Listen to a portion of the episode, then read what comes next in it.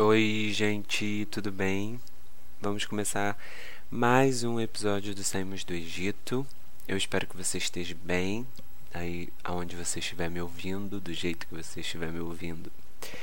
É, hoje eu queria falar um pouco sobre uma personagem da Bíblia muito interessante do Antigo Testamento mas antes de falar sobre ela, eu tenho um recado para vocês que estão me ouvindo, para vocês que escutam o Saímos do Egito. Na semana que vem, na próxima quinta-feira, no próximo episódio, é, eu vou começar uma série de três partes aqui no, no Saímos do Egito. Uma série que nós vamos falar sobre saúde. Nós vamos falar sobre saúde do corpo, saúde da alma e saúde do espírito nós vamos ter convidados para comentar comigo uma conversa sobre esse assunto, sobre linkando essas três esferas que nos compõem e a nossa saúde, né? Como como ser alguém saudável nesses três âmbitos da nossa vida, né, do nosso ser, de quem nós somos, corpo, alma e espírito. Então, eu já quero que você se prepare para essa série de três episódios que vai ser bem legal é, vão ser com pessoas bem legais, pessoas que eu gosto, que eu admiro. Então já prepara o seu coraçãozinho aí, a sua mente e marca já aí na, no calendário que as próximas três quintas-feiras das próximas três semanas nós vamos começar aqui uma série sobre saúde física, espiritual e emocional, mental aqui no Saímos do Egito, ok? Então é isso, mas como eu já disse no episódio de hoje, eu queria falar sobre uma personagem do Antigo Testamento e essa personagem é Lia. Se você não lembra quem é Lia, eu vou dar aqui um resumo rápido sobre ela. Você provavelmente já deve ter ouvido a história dela em alguma pregação ou lido na Bíblia, né? Mas Lia, ela foi a mulher de Jacó, mas ela não foi a mulher com quem Jacó queria casar. Então, vê se você relembra dessa história. Jacó trabalhou durante sete anos para o sogro dele, né? Para conquistar a mulher dos seus sonhos, a mulher por quem ele era apaixonado, que era Raquel. Mas quando ele se casou, quando chegou o tempo dele casar, do, do sogro dele cumprir com o acordo que eles tinham feito, o sogro dele enganou Jacó e deu em casamento Lia. E Lia foi essa mulher. A Bíblia descreve que Lia era uma mulher com os olhos sem brilho, né? Que ela não tinha. É, não sei nem se é beleza, mas ela era uma mulher entristecida. É isso que a Bíblia nos deixa bem claro. E é sobre ela que eu queria falar hoje. É algo muito interessante que tem ali meio que encoberto na história de Lia, mas que, se nós pararmos para prestar atenção, tem um significado muito profundo e muito lindo. Então, dentro desse contexto, a gente vê que Lia era uma mulher amargurada, a própria palavra diz isso, diz que ela não tinha brilho nos olhos, que ela era uma mulher amargurada.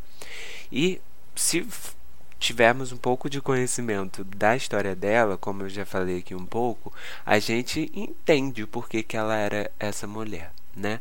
Lia, ela sofria de muita rejeição. Por exemplo, quando Labão, que era o pai dela, dá ela para Jacó no lugar de Raquel, você sente ali já uma rejeição. A verdade é que ele não queria ficar com ela, né? Como, como filha. A, a, a filha mais velha tinha que casar antes da filha mais nova porque ele queria, meio assim, falando bem popular, né? Trazendo para os nossos dias, ele queria meio se livrar de, de Lia para poder não ter a responsabilidade como pai, talvez de ter que continuar cuidando dela. Isso era uma grande questão naquela época, uma mulher não casada.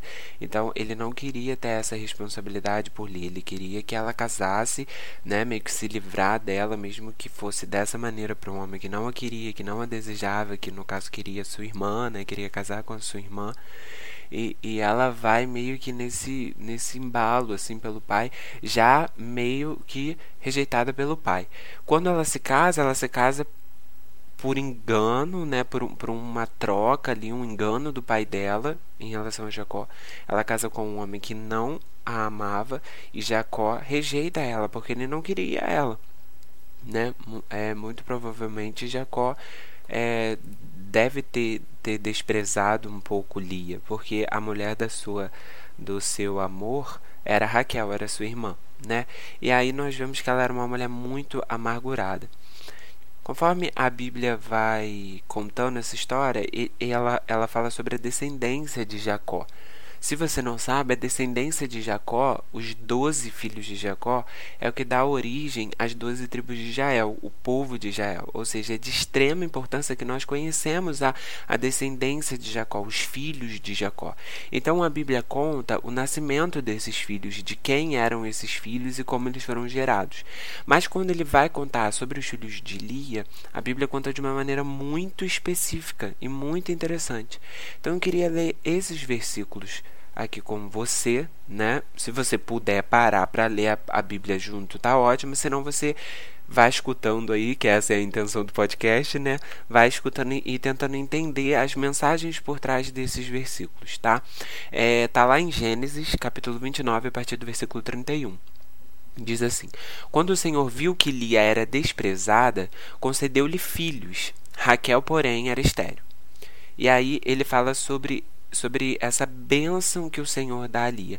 Quando o Senhor viu que Lia era desprezada, ele concedeu filhos.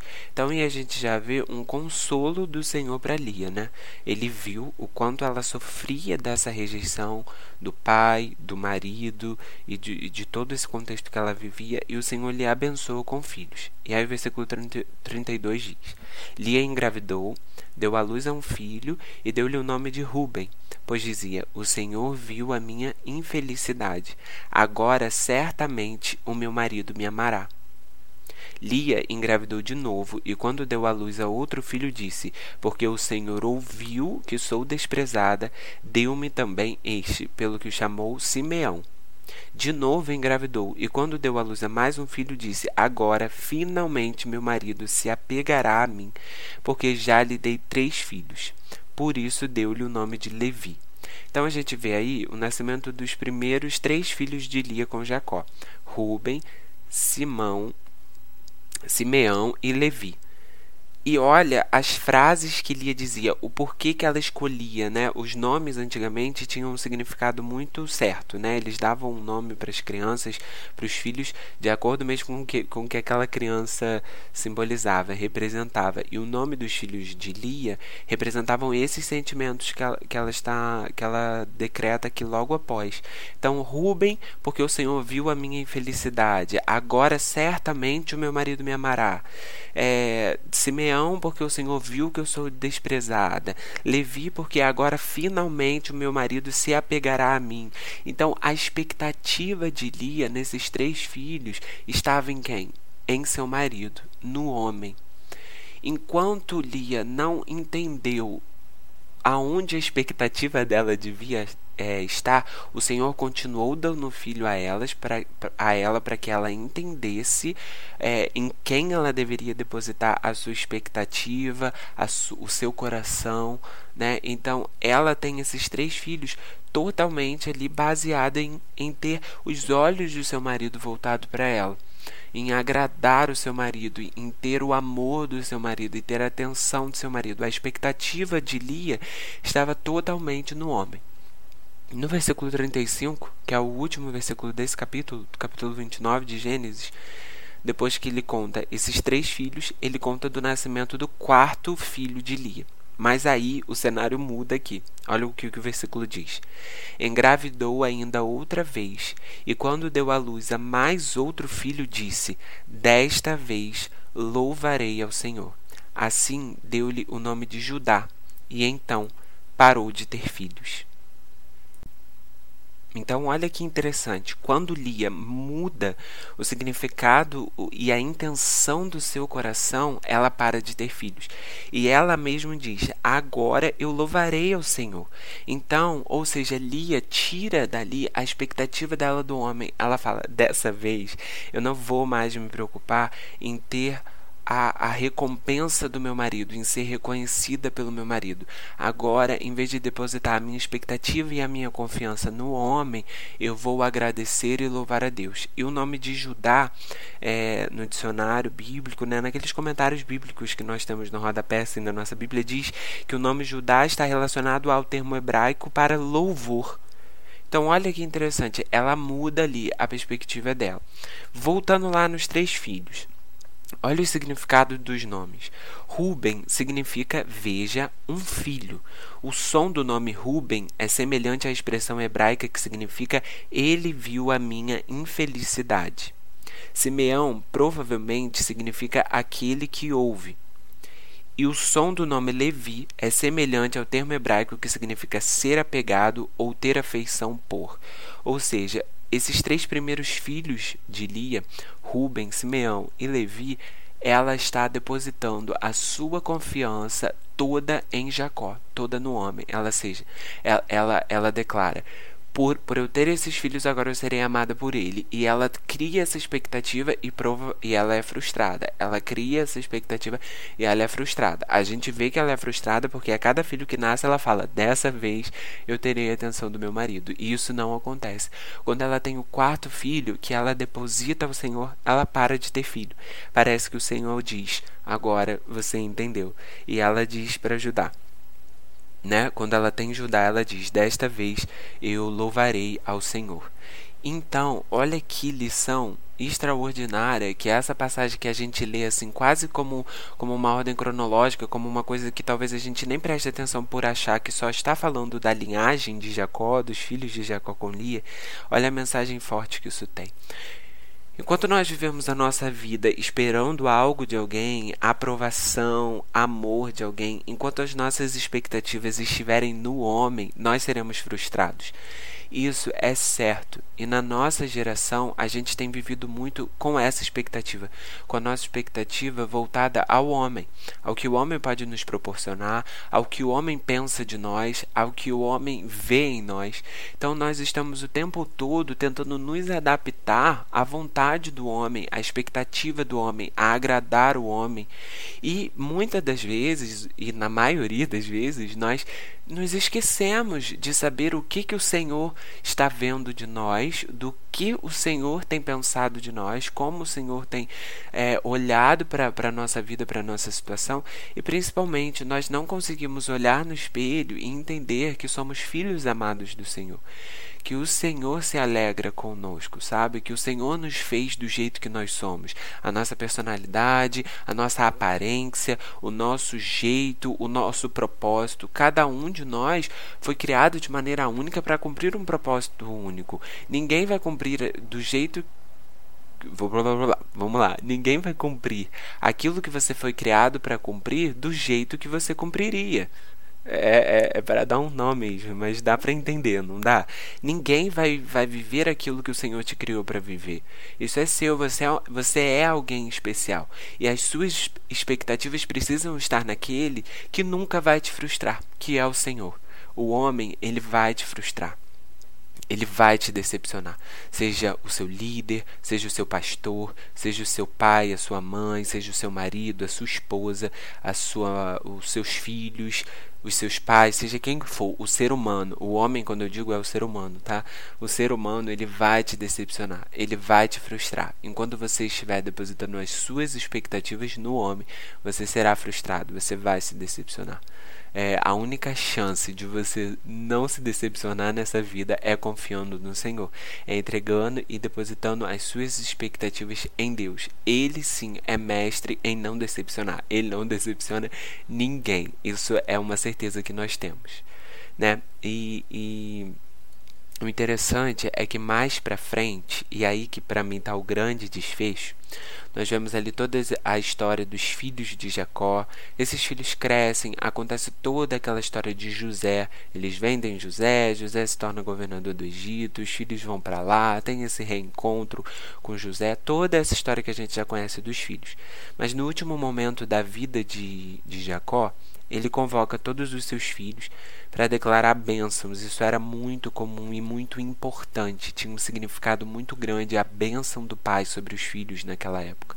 Ainda hoje tem, né? Na verdade, é uma bênção, uma, uma é, quando o pai profetiza algo sobre o filho, tem um peso espiritual muito grande. Ainda hoje tem, mas hoje a gente perdeu um pouco esse costume, infelizmente, né? Mas nessa época isso era muito comum. E quando José, é, quando Jacó, perdão, quando Jacó estava ali nos seus últimos momentos de vida, ele chama todos os seus filhos para abençoar, para declarar uma bênção sobre eles. E as bênçãos que ele dá aos seus três primeiros filhos não são muito agradáveis, mas não é sobre eles que eu quero falar. Depois você leia o capítulo 49 de Gênesis para você entender o que eu estou falando. Só que quando Jacó vai dar a benção a Judá, que é esse filho que Lia é, é, depositou as suas expectativas em Deus, esse, esse filho que tem o significado de louvar a Deus, quando Jacó vai profetizar a bênção sobre Judá, olha o que, que ele diz. Judá. Seus irmãos o louvarão.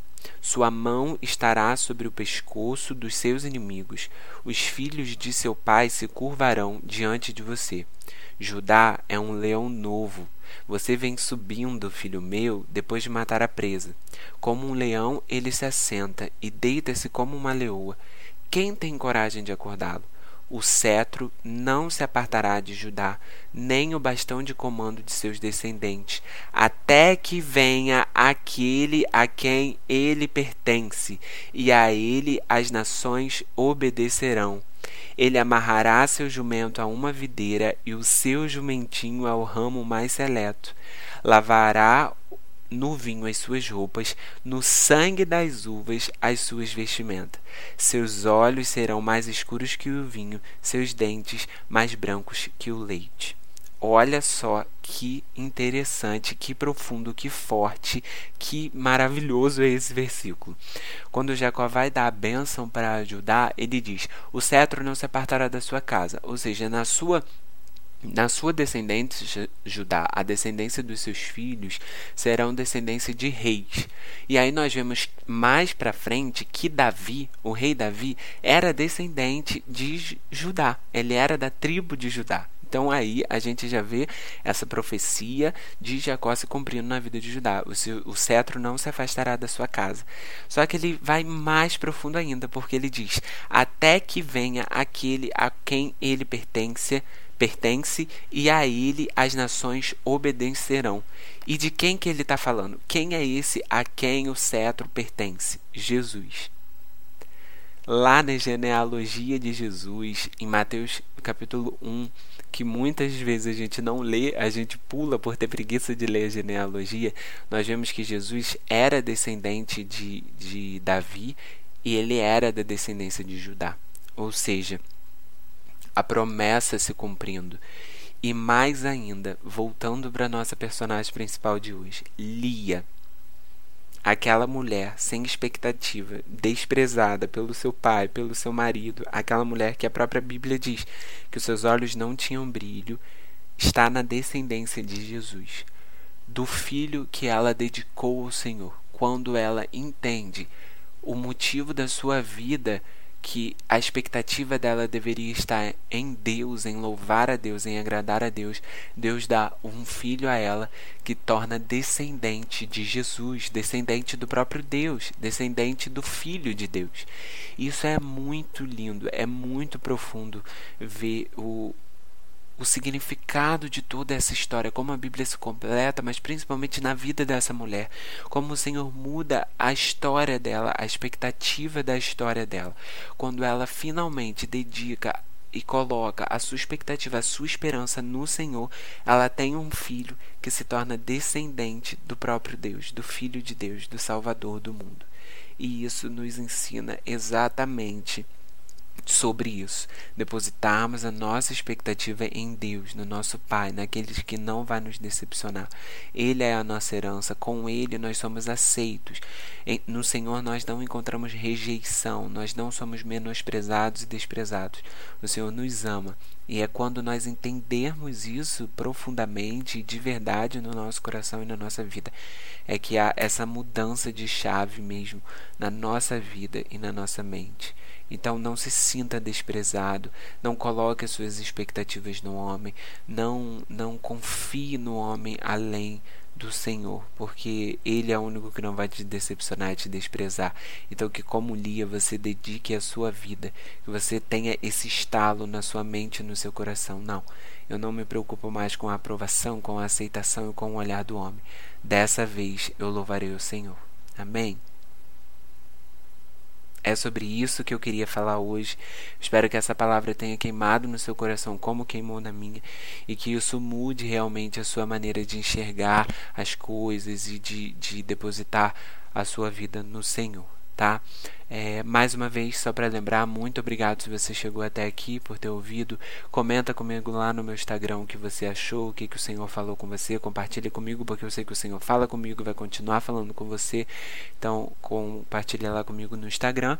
E não se esqueça que na próxima semana nós vamos começar aqui uma série muito legal falando sobre essa conexão da nosso corpo, alma e espírito tá? Um beijo para você, um ótimo final de semana.